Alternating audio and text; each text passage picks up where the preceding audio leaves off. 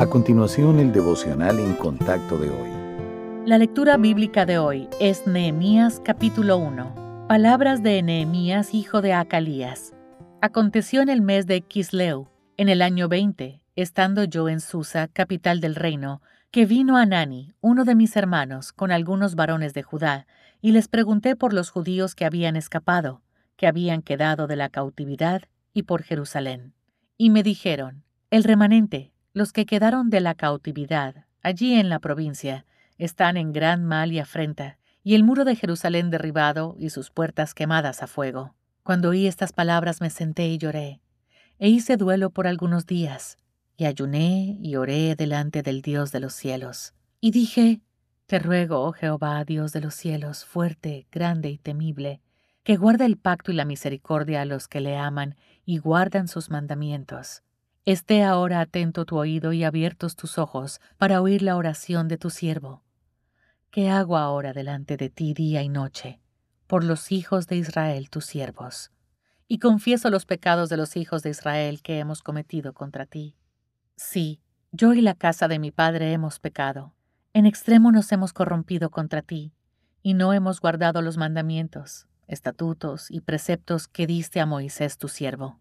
Acuérdate ahora de la palabra que diste a Moisés tu siervo, diciendo, Si vosotros pecareis, yo os dispersaré por los pueblos, pero si os volviereis a mí, y guardareis mis mandamientos, y los pusiereis por obra, aunque vuestra dispersión fuere hasta el extremo de los cielos, de allí os recogeré y os traeré al lugar que escogí para hacer habitar allí mi nombre.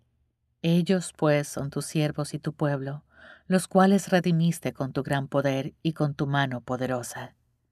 Te ruego, oh Jehová, esté ahora atento tu oído a la oración de tu siervo y a la oración de tus siervos, quienes desean reverenciar tu nombre Concede ahora buen éxito a tu siervo, y dale gracia delante de aquel varón, porque yo servía de copero al rey. Ciertos aspectos de Dios están más allá de nuestro entendimiento, y uno de ellos es cómo Él usa nuestras oraciones para hacer su voluntad.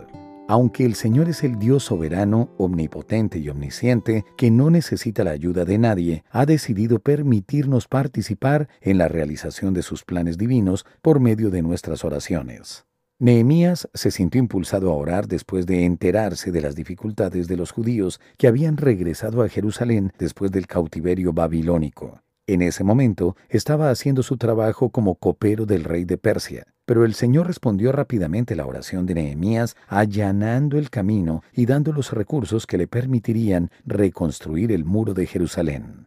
Aunque es posible que no veamos respuestas tan dramáticas y obvias cuando oramos, el Señor todavía quiere que le presentemos nuestras necesidades y creamos que Él responderá de una manera que dé a conocer su voluntad para nuestra vida. Habrá ocasiones en las que no podremos percibir ningún cambio, pero eso no significa que Dios no esté obrando todo para nuestro bien. Y recuerde que, incluso cuando no oramos como deberíamos, el Espíritu Santo ayuda a nuestra debilidad, intercediendo por nosotros de acuerdo con la voluntad del Padre Celestial.